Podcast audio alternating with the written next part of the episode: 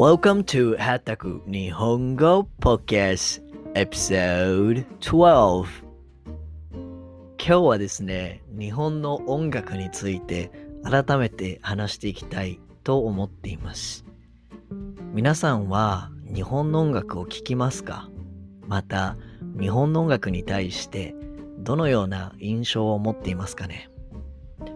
先日アップロードしたポッドキャストでは日本の音楽に対する批判をしましたがそれでもですね僕は特定の日本の音楽は今でもよく楽しんでいますなので今日は僕がまだかっこいいなと思っている日本の音楽いくつかあるのでそういったミュージシャンの話をしていきたいなと思っています。あとはですね、まあ僕がどういう風な音楽を今まで聴いてきたのか、なぜですね、まあ、どのような音楽を聴いてきて今に至るのか、そして、まあ、現在はですね、ほとんど基本の音楽っていうのは、まあ他の日本人に比べたらね、聴かなくなってしまったので、まあその経緯について話していきたいと思っています。よろしくお願いします。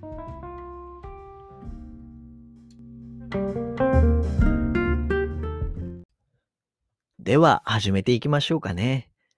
とですね、僕、初めて音楽をですね、しっかり聴くようになったきっかけは、中学生の時にウォークマンを、ソニーのね、ウォークマンを買ったのがきっかけです。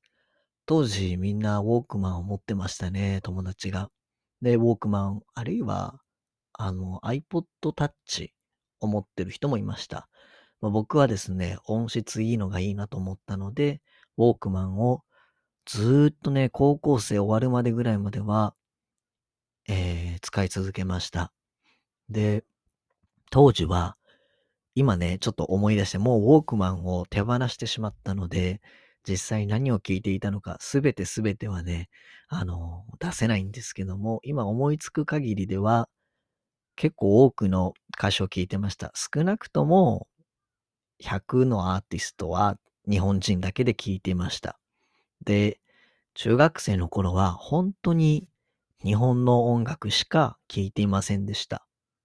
で、特にハマっていたのは清水翔太ですね。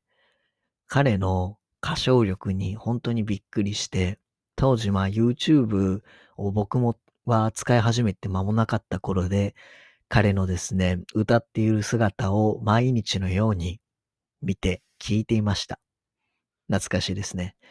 で、まあその他にはですね、誰を聴い、誰の音楽を聴いていたかっていうと、バンプオブチキン、ミスターチルドレン、中島みゆき、徳永秀明、久保田敏信、フランプール、安室奈美恵、宇多田ヒカル、ヒルクライム、エレファントカシマシ。まあ、このあたりをよく聞いていた気がします。まあ、グリーンとかも聞いてましたね。で、中学の間はもう本当にこの人たちの曲をよく聴いていて、で、高校生になったあたり、中学3年生ぐらいかな。まあ何せ僕が15歳、16歳の時から、えー、洋楽と言われるジャンルですね、を聴くようになりました。まあ主に、まあアメリカンポップミュージックですかね。で、今じゃあね、誰の曲を聴いてるのっていう風に言うと、日本人だと、ですよ。清水翔太、久保田敏信、宇多田ヒカル、エレファントカシマシ、夜遊び、キングヌー。大体まあ日本の曲だとこのあたりの人の音楽を聴くことがあります。あとすごい古い歌も好きなんで、岡本真代の Alone とか、えー、尾崎清彦のまた会う日まで、小柳ゆき、あなたのキスを数えましょう。まあ、こんな歌も聴かなくはない。あ、あと、加藤ミリアですね。加藤ミリアの曲もよく聴いてました。加藤ミリアですね、清水翔太とよくコラボしていましたね。彼女もすごく歌がうまいです。で、今はね、だからさっき言った清水翔太はよく聞きますけども、まあ、宇多田ヒカルなどですね、当時聞いていた人からは、ミュージシャンからはもう大幅に人数が減りました。新しく聴くようになった最近のアーティストでは、夜遊びが一押しです。夜遊びは本当にすごいですね。楽曲作りが、まあ、ほとんど MacBook で作ってるっていう話なんですけども、人間が弾くことを想定していない多くの音が重なり合っている。まあ、モーツァルトが今この楽曲を見たら、うん、びっくりするだろうなっていう風な、とてもまあ難しい音楽を作ってますよね。で、キングヌー。彼らは、僕、ボーカリストがすごく好きで、なんか彼見た目はほんとなんかケムクシャラでですね、まああんまり、うん、清潔感もないような感じの 人、もっさりした感じの人なんですけども、そのまあ容姿とは裏腹に、声はすごい透き通って綺麗ですよね。後半が。白日という歌がありますが、その歌の冒頭ですね。僕大好きなんでよく聞いています。はい。で、これらの今僕が聞く歌手に共通するのは、やっぱりまあ、歌が上手いっていうこと。で、聞いていて飽きないですね。うん。やっぱりそれは時代の流れとともに楽曲を変えているというのもあるんですが、まあそもそも歌が上手い、歌唱力が素晴らしいっていうところが僕が聞いている理由になっていると思います。で、まあ、この前のポッドキャストでもお話ししたんですけども、なんでね、最近日本の音楽を聴かなくなってしまったかっていうと、やっぱり他の国のトップアーティストと比べて、やっぱり日本のアーティスト、まあそのチャートね、ランキングに乗ってくるアーティストの、まあ半分以上がですね、あんまり歌が上手くないんですよね。これは正直に申し上げて感想というよりは事実ですね。はい。事実としてそうあります。で、僕はやっぱり音楽を聴くというのはやっぱりプロから聞きたいので、例えばですね、まあ、それも一つの流行なんですけれども、というのは、より日本ではですけれどもね、より身近な、まあ、近所にいそうな、友達にいそうな人が歌を歌って活躍しているという傾向がね、強くなってきたんですが、僕はあまりその流行が好きじゃないです。というのは、まあ、先ほど申し上げたように、音楽のプロから音楽を聴きたい。そう思っているからです。僕はですね、NBA が好きでよく NBA の試合見るんですけども、なんでじゃあ彼らのバスケットをしている姿をですね、わざわざ見るのかって言ったら、彼らがプロだからですよね。彼らがプロフェッショナルで、もう明らかに世界で最もうまい、バスケがうまい人たちがプレイしている。だから見るわけじゃないですか。で、音楽についても僕は一緒だと思っていて、なんでみんなカラオケの友達の曲を録音してですね、聞かずにプロの素晴らしい、まあ、レコーディングされた音楽を聴くのかって言ったら、やっぱりプロの本物の、まあ、世界で、まあ、もっと小さく言えば、日本で最も歌が上手い人たちの歌っている歌、奏でている曲を聴きたいんですよね。だから、僕は、まあ、それに、正直、日本の音楽日本の音楽業界にとってもですよ、レベルの低下につながってしまうわけじゃないですか。なので、まあ、日本の音楽のレベルを高い維持で、高いレベルで維持する、担保する、そういった観点からも、プロが、本当に音楽の上手い人が音楽をなりわいとし、それを僕たちが聞くっていうことがいいと思うんですよね。正直ね。で、まあ、それぐらいに置いといて。で、僕が、なんでね、あどういう風に音楽、聴く音楽が変わっていったかっていうと、まあ、iPod かなを持ち出して、まあ、YouTube をより身近にね、聞く。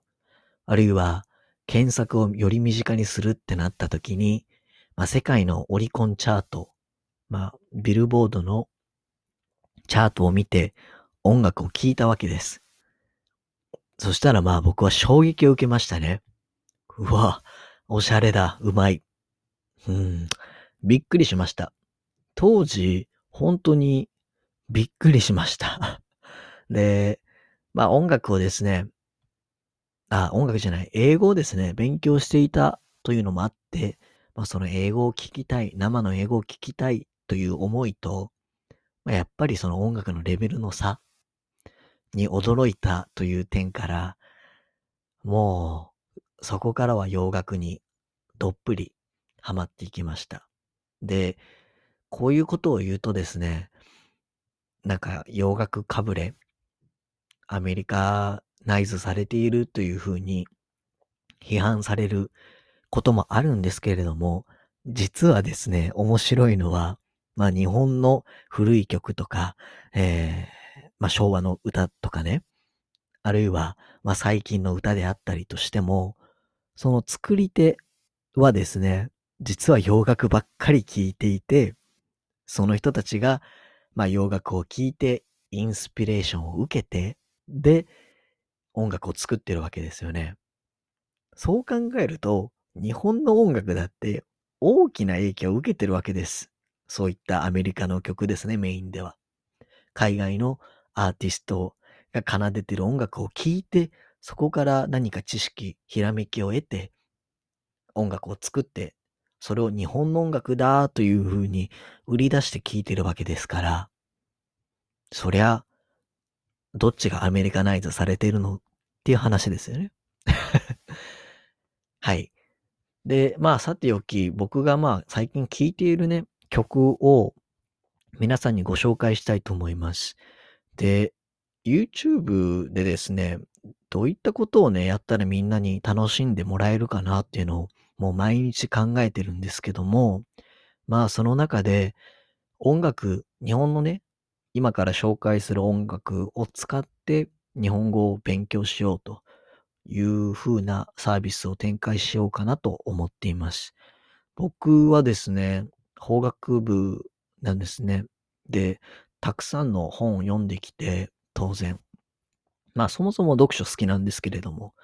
なので、まあ日本語についてはですね、かなりうまいと思います。なので、他の日本人に比べてね。だから僕が徹底して皆さんにこれが正しい日本語ですよっっていうふうなことをお伝えできればいいかなと思っています。まあ少しハイレベルにはなるかもしれないんですけれども、でも初心者の皆さんにもですね、楽しんでいただけたらと思っているので、より本当に詳しい詳しい、うん、詳細なね、説明というものを心がけていきたいと思っているので、YouTube ですね、ハッタクという名前でやってます。Hattaku でやってますので、あの、興味がある方はですね、ぜひ、えー、見に行ってもらって、チャンネル登録、サブスクライブしてもらえると、本当に嬉しいです。では、まあ、ちょっと宣伝入りましたけどね。えー、はい、入りましょうか。まずは。宇多田ヒカル。宇多田ヒカルはですね、最近聴く歌、あなた。あなたって曲はいいですね。で、これ韻を踏んでいて、終わりがですね、愛の音になってるんですよ。愛。例えば、あなた以外、愛ですね。何にもいらないや、ない愛ですね。変わり映えしない愛ですよね。明日をください。さい、愛ですよね。で、こういうふうに彼女はですね、あ、いの音にこだわって作ったというのを聞きました。なぜか。この歌はですね、まあ彼女の子供に対する歌だというふうに聞いてるんですが、愛は日本語で love ですよね。だからまあ、もう愛を詰め込んだ、love を詰め込んだ曲というので、まあ彼女の才能ですよね。うん。Flavor of love, a flavor of life これもいい歌です。traveling, classic とても古い歌ですけども、まあ彼女の代表的な歌です。彼女、帰国子女なんですよね。アメリカに、ニューヨークに住んでいた。もう十数年住んでたのかな？生まれ育ちはニューヨークだったと思います。なので彼女の音楽を聴いた時も衝撃を受けました。なんだこの音楽っていう。まあほぼ洋楽ですから。Moving on without you, can you keep a secret? First love, first love. I think this is one of the best songs from her. これめっちゃいい歌で、いい歌ですよね。まあ誰にとってもファーストラブ、初恋は大切なもの思い出のあるものじゃないですか。なので、この曲を聴くと、なんだか心が温まるというかね、懐かしい思いになります。花束を君に。いい歌です。大好き。Goodbye Happiness, Heart Station, Prisoner of Love, Stay Gold, Beautiful World いい歌ですね。This is Love, Time Limit, Keep Trying このぐらいかな？ああ、真夏の通り雨。これすごいかっこいい歌ですよ。まあ、これぐらいかな？Kiss and Cry。僕は熊。まあ、これぐらいですかね。僕よく聞くのは。はい。清水翔太行ってみましょうか。清水翔太はですね、花束の代わりにメロディーを。いい歌ですね。マイブー、どこへも行かないで。マイブーもいい歌です。君が好き、いい歌です。ホーム、ホーム。これ僕が中学生の時にも毎日何十回と聞いてましたね。桜。桜井優太で、これびっくりなのが、僕、まあ留学オランダにしてたんですけど、オランダで留学してる時にですね、ルームメイトにいろんな曲を見せたんですよね。だから、例えばですね、ミスターチルドレンとか聞かしても全然ダメだねって感じだったんですよね。日本ではすごい人気だけど。でも、この清水翔太はですね、すごい受けました。で、他の留学生にも受けました。で、この桜、好きな人多いですね。メロディーがすごい綺麗です。桜のように綺麗な人。まあ、僕が歌ってもダメですね。ぜひ桜聴いてみてください。愛してるいい歌です。I love you. 今夜はブギーバック、たまに聴きます。You and I 聴きます。あー、366日、いい歌です。Forget me not これもいい歌。うーん。これぐらいかな。あと、まあ、加藤ミリアとコラボした歌で、Forever Love, Love Forever 2曲あるんですよ。違う歌で。似てるんですけども、2曲あります。おすすめです。